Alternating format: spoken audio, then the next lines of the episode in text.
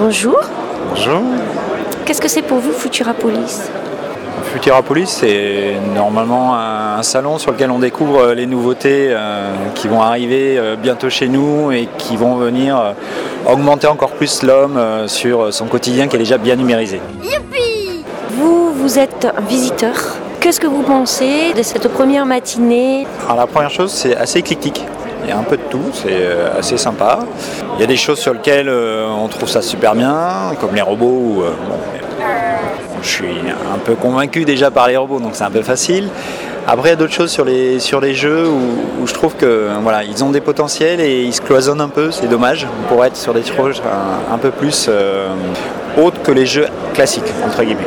Je trouve que là-dessus, ils sont, euh, n'utilisent pas le potentiel des technologies, mais je pense que les gens n'ont pas encore maîtrisé ce qu'ils pouvaient faire avec. La techno est là. Après, c'est la créativité où les créatifs se sont pas encore emparés euh, de ce type de choses, ou alors c'est pas présenté dans le forum, ce qui est possible aussi. Hein, C'est-à-dire tout n'est pas présenté dans ce forum-là. Mais il y a des choses qui sont très sympas et on se dit, il y a encore des choses qui pourraient être exploitées, qui permettraient de faire rêver un peu plus et de sortir du cliché classique comme on a vu euh, tout à l'heure, d'un jeu euh, un peu de shoot euh, où on tire, on fait des choses alors que pour avoir des sensations, ce qu'on disait sur un autre jeu où on se retrouve sur d'un dragon ou d'un T-Rex ou ne serait-ce qu'un gnou euh, courser par un lion et se retrouver dans cette émotion-là qui pourrait être un peu différente sans forcément être dans une, un côté destructrice qui pourrait euh, voilà, utiliser des films comme fait euh, Perrin et se retrouver au milieu du film qui pourrait être sympa aussi.